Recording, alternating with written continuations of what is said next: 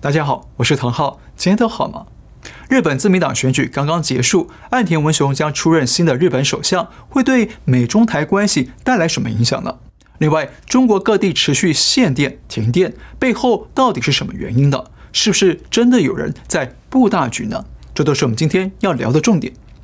话题一：日本新首相诞生，中共要做最坏打算。话题二：中国大限电背后谁在下大棋呢？先看第一个话题，日本新首相诞生，中共要做最坏的打算。九月二十九号，日本自民党的新总裁终于诞生了，由前防卫大臣岸田文雄脱颖而出。由于自民党是日本的执政党，因此呢，岸田也将在下个星期正式被任命为日本的新首相，也正好是日本的第一百位首相。那六十四岁的岸田文雄出生于政治世家。他从一九九三年首次当选议员以来，已经九次当选，后来更成为自民党派阀之一岸田派的领袖。二零一七年，在安倍晋三的任内，他被任命为外务大臣，并且兼任防卫大臣，也就是外交部长兼任国防部长，是日本宪政史上的第一人。那跟人气最高的河野太郎和安倍支持的高市早苗等对手相比啊，岸田的人气呢似乎没有那么热。因为岸田从政以来一直是中规中矩的作风，他被评价是不会冒险的人，甚至还被说他说话很无趣。但是呢，或许正因为这个稳健特质啊，让他获得大多数自民党议员的青睐。在第一轮投票里，岸田就拿下一百四十六张议员票，远远超越河野六十票，也比安倍支持的高市早苗多出了三十二票。岸田也因此在第一轮里就以一票之差领先第二名的河野。到第二轮投票里，岸田拿下两百五十七票，大胜河野太郎，成为新一任的自民党总裁，也成为新的日本首相。虽然日本国会马上就要改选了，但依照目前的声势来看呢，自民党呢很可能还会连任多数党。那么岸田也将会继续担任日本的首相。好，岸田确定出任新首相，那么我们就要来关注日本在地缘政治上的角色会不会有什么变化呢？那基本上，日本还会维持着过去的安倍路线和菅义伟路线，也就是继续的亲美友台抗中共，大方向会是这样，只是细节上呢可能会啊有些不同。我们先说美国。其实呢，日本的外交大方向啊，始终是跟着美国走，因为日本跟美国有美日安保条约，日本需要美国的军事协防才能应对中共、朝鲜和俄罗斯的武力威胁，而美国呢，也需要日本在东北亚制衡中朝俄，所以日本跟美国的关系啊，基本上不会有变。再来讲中共，岸田虽然一向中规中矩，但是当他宣布参选之后啊，他却摇身一变，对中共展现强势的鹰派立场。岸田在选前强调，他对中共在外交和经济上的强悍作为感到震惊。他如果当选，对抗中共会是他的首要任务。其实啊，早在2013年，岸田就预告了中共是整个亚洲地区的威胁，只是他当时还没有那么活跃。但这次岸田公开表明自己是对抗中共的鹰派，还强调他会强化国防力量来应对中共对日本的咄咄逼人。他还要指派一名首相特别助理，专门监督中共对新疆维吾尔人的打压。所以，岸田当选之后，中国国内就开始有人提醒中方要做最坏的打算了。当然，日本不可能去攻击中国，但是日本呢，会成为亚太地区围堵中共、防御中共的重要灯塔之一。另外，美国、日本、印度和澳洲组成了四方安全对话。虽然他们这次的华府峰会并没有公开提到中共，但所有人都知道，这四国呢就是要联手围堵中共，应对中共的国际扩张。而日本刚好守在中国对东北亚的出口，而澳洲守在东南亚，印度则守在南亚，再加上北约在欧洲，刚好对中共形成了一道围堵圈。而且，美国、英国和澳洲才刚刚组成了澳英美联盟，美国还要帮助澳洲打造一支核潜艇部队，会大大强化澳洲的军事力量。再加上日本有可能会加入五眼联盟，所以可以预见了，日本接下来会成为防堵中共、对抗中共的国际主力。最后再来看台湾，岸田和高市呢，可以说是这次选举里头最公开力挺台湾的人。高市早苗曾说要跟台湾建立多项的合作关系，而岸田也说台湾是日本的重要伙伴。他还多次强调台海安全的重要性，认为美日两国应该针对台海冲突进行兵棋推演。所以呢，岸田文雄当选呢，也被台湾执政党认为是好消息，台湾要把握机会。这话说的是没错的。岸田当选之后，日台关系应该是还会啊相当的友好。日本呢，很可能还会在区域安全上直接或间接的协助台湾抵抗中共。不过啊，接下来有两个重点要观察：第一，岸田会不会邀请同样是高度友台的高市早苗入阁呢？比方说出任防卫大臣或者外务大臣呢？这两个职位啊，都是跟美中台关系密切相关的重要角色。那如果高市真的出任其中一项职务，就表示岸田真的准备对中共采取强硬的对抗姿态，继承安倍路线。同时呢，也用这种方式来表达岸田对安倍领导的细田派的友好。那假设高市早苗真的出任外相，到时候啊，就可以看看高市会不会成为日本的蓬佩奥。那如果高市出任防卫相呢？或许有机会成为力挺台湾的岸信夫第二。第二个重点呢，是要留意美国的动向。这次美方啊无预警的跟中共和加拿大达成了秘密协议，放回孟晚舟交换人质，被外界质疑美方开始对中共软化了。那我们目前不知道美中双方是不是还有其他的秘密协议，但是目前这种氛围啊，多少会影响到日本和台湾。我们刚刚说过，日本在外交大方向上是跟着美国走。那如果美方真的跟中共改善了关系，或者做出妥协与让步，调整了大方向，到时候呢，日本很可能也得被迫跟着修订政策路线，可能啊就会影响日本对台湾能够公开支持多少力道了。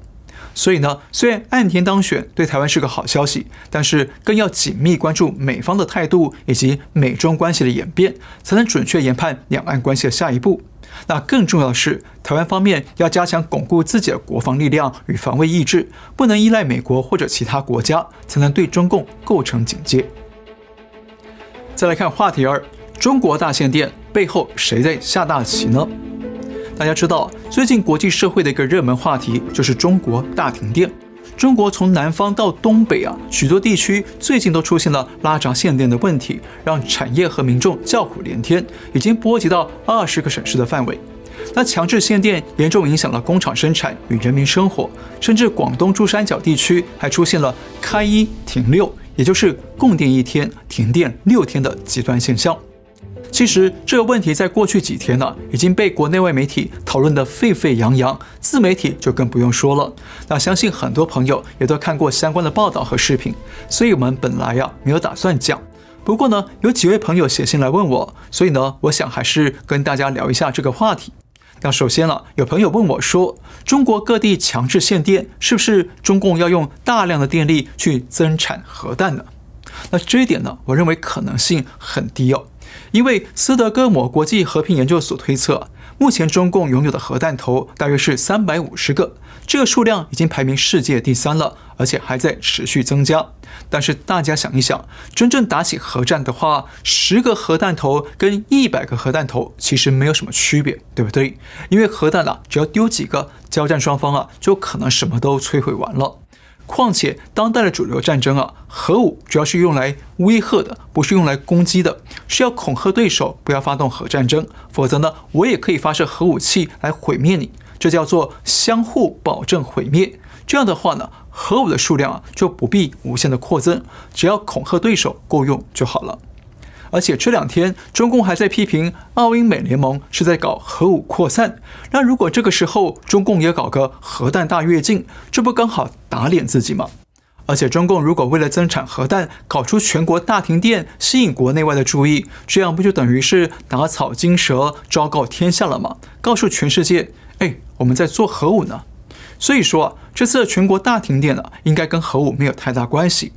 另外，有人说。这场大停电是中共在对美国下大棋，说啊，这是中共在刻意减少生产、减少出口，好让美国缺货缺到百物齐涨、通货膨胀，最后引发美国的经济崩溃。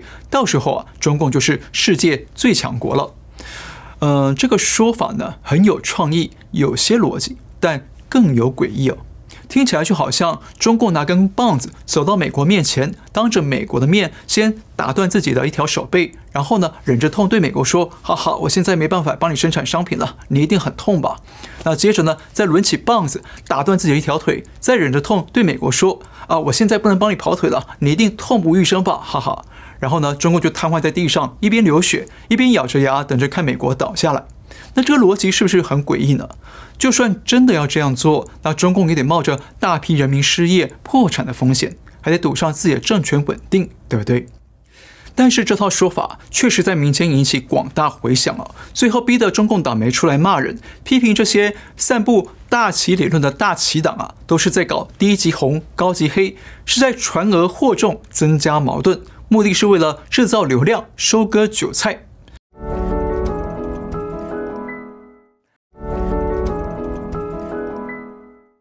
其实呢，中共啊也不能怪别人这样想，毕竟中共啊实在太邪恶了，什么坏思想、坏事情都敢干，所以人民推测中共是要通过限电下大棋，也是挺合情合理的。只能说啊，中共是多行不义必自毙。那么接下来我们就来说一下，为什么中国会有超过二十个省市都在限电呢？背后到底有哪些表面的原因？那中共又有哪些深层的目的呢？先说表面原因。不过这些原因啊，很多媒体都已经说过太多次了，我们就简单带一下。第一，停止进口澳洲煤矿，煤炭存量不足。大家知道，燃煤发电是中国的电力供应主要来源，而且中国是 G 二十国家里面唯一一个燃煤发电还在显著增长的国家。直到二零二零年底，中国的发电总量有超过百分之六十来自燃煤发电。但是呢，去年底啊，中共不满澳洲要求要对中方进行病毒调查，所以呢，下令禁止进口澳洲的煤炭，结果导致中国的煤炭库存不够用，也就导致了许多电厂出现燃煤短缺的情况了。第二，国际煤价飙涨，今年受到疫情的冲击，以及国际货运数量大减、运费大涨等等，所有原材料的价格都大幅飙涨了，煤炭也是一样。从这张图上可以看到，从今年四月到现在，国际煤炭价格已经从每吨七十美元左右飙升到一百七十美元，足足涨了一倍多。煤价上涨，也就让中方没办法采购更多煤炭来应急了。第三，发电成本暴增，电厂不堪亏损。煤炭价格飙涨，当然电厂的发电成本呢就跟着大涨了。但是电价是中共控制的，所以电价不能跟着涨，结果就造成了发电厂在赔本发电的情况。发电越多就赔得越多，所以呢，部分电厂就干脆停工，或者以检修设备的名义来减少发电，就造成了供电量短缺。第四，能耗双控不达标，地方政府限电拼政绩。中共在二零一五年提出了能耗双控政策，也就是管控能源消耗的总量和强度这两个指标，所以叫做双控。目的是要要求各地区逐步实现减少碳排放，并且改善能源的使用效率。不过呢，中共在八月中公布了一份报告，点名了广东、广西、福建、江苏等多个地区没达到标准，反而更加恶化。结果啊，这些地区从九月开始就陆续出现了突袭式限电的问题。那说白了，就是地方官员为了年底的政绩能够好看，所以赶紧加班补作业，把限电减碳搞成了政治运动。虽然可能会让官员保住官位，但害的是啊，千万老百姓的正常生活与经济收入。第五，疫情趋缓复工，订单回流，增加生产。今年海外各地疫情相当严重，因此许多制造业的订单呢，纷纷暂时回流到中国，让各地工厂纷纷加班加点的生产，但也因此造成了用电量大增。特别是九月份是黄金生产档期，要生产欧美国家年底购物季的大量商品，所以用电量就相当吃紧了。好，以上是几个造成中国大限电的表面原因，请注意哦，这只是表面。那现在部分地区已经放出消息说要限电到明年三月，那为什么要限电这么长时间呢？我认为啊，这背后中共还有其他的深层目的，想顺水推舟，具有啊借由这次的限电风暴来趁机实现他们想要的几个战略目的。这一点呢，才是真正的门道。目的一。推动产业转型，强迫汰换传统制造业。大家知道，中国过去被称为世界工厂，有大量的劳动密集产业与传统制造业都在中国设厂。但这些产业啊，多数有个特点，叫做三高：高能耗、高污染和高排放。比方说化工、水泥、钢铁等等。那这些产业经常消耗大量的能源，留下严重的环境污染与碳排放。但是随着时代的变迁与中国人力成本的上涨啊，这些传统制造业的获利却是越来越低。特别是今年国际原材料大涨，货运费用大涨，即便中国收到了很多回流的订单，但是产品售价不能涨，所以就变成了厂商自己得吸收上涨的成本，产品获利呢也就变得更微薄了，也就是毛利率变差了。所以，中共很可能想通过这次大规模限电来无声的施压那些高能耗、低利润的产业，尽快的消失或者转型或者外移，别留在中国境内。中共想趁机汰换传统制造业，并且一步步推动经济向高科技产业转型，也就是要腾笼换鸟，把旧产业换成一批低能耗、低污染、高利润的新兴产业。目的二：发展数字经济，提高附加价值。在中共的“十四五”规划里，明确指出要建设数字中国，要打造数字经济新优势。说白了，就是要发展芯片、人工智能、大数据、区块链和网络科技等等新科技产业。为什么呢？因为这些产业跟传统制造业相比啊，往往有着低污染、高利润的优势。比方说，芯片做出来可以再拿去制造手机、汽车、电脑等等，这样呢就会让整个产业啊拥有高附加价值，可以创造出更高的经济产值。对中共来说，是比传统产业更划算的投资。特别是中国的电力产量是有限的，但是这么多产业要一起瓜分电力，就会产生排挤效应。而且呢，发展数字经济就一定需要建造更多的数据中心，里面放着大量的服务器来做数据储存和运算。但是啊，数据中心其实非常非常耗电，有多耗电呢？根据统计，早在2015年，全中国的数据中心的总耗电量就已经相当于三峡大坝发电站的全年发电量。在2018年，数据中心耗电量已经超过上海的全年用电量了。所以大家想想，如果你是政府首长，你只有那么多电力，那你会想优先给什么产业用呢？应该是数字产业，对不对？因为数字产业的利润高，附加价值也高，可以让每一度电创造更多的产值，也就能让中共找到新的经济动力。这就是为什么中共要淘汰旧产业的主因。目的三：升级海内外监控，实现数字极权主义。海内外的朋友都知道，中共这几年大力发展人工智能、人脸辨识、五 G 网络等等高科技，其中一个主要目的啊，就是为了更广泛、更有效地监控全中国人民。那么，要监控人民，就要收集大量的数据，做大数据分析，才能找到有用的线索。那这样就会需要有大量的高速运算的数据中心和服务器，才能做到了。而且啊，中共不但要监控中国人民，这几年还不断输出他们的监控技术和设备到海外各国。中共想要把全世界变成他们的全控监狱。比方说，非洲许多国家的政府大楼都已经遭到中共监控，很多海外华人与政要啊，他们的手机也都被中共随时监控着。再加上中共准备全面推广数字人民币，还要把数字人民币给国际化。这样呢，就一定需要设置更多的数据中心，才能更有效地监控数据，监控全世界。但是数据中心非常耗电，所以就势必得要淘汰其他产业，把这些电力留给数据中心来使用。所以这次大限电背后啊，其实也藏着中共要在中国境内和全球范围内实施数字极权主义的战略布局。那这一点呢，是不可以小看的。目的四：减碳降污染，创造美中博弈筹码。环境保护啊，是习近平这几年的施政重点，而在中共的“十四五”规划里，也强调要推动绿色发展，促进人与自然和谐共生。而且，习近平自己也不断强调，绿水青山就是金山银山，所以中共才会出台能耗双控政策，要强硬限制各地的碳排放。所以，如果中共真的通过这次的限电战术，迫使许多高污染、高能耗的产业退场，换成了低污染、低能耗的产业进场，那中共就可以向世界宣说他们的环保成就有多好。不但可以用来美化中共的外交形象，还可以用减碳和气候变迁作为筹码，来跟美方做更多的外交博弈或者交易。好，看到这里啊，可以发现啊，缺电缺煤只是停电的表面原因，其实呢。汰换老旧产业，强迫产业升级，才是中共这次大限电的深层目的，也就是要搞一场数字大跃进、大炼芯片的产业转型和政治运动。我们重复一次，中共这场大限电背后有几项深层的战略目的：目的一，推动产业转型，强迫汰换传统制造业；目的二，发展数字经济，提高附加价值。目的三，升级海内外监控，实现数字集权主义。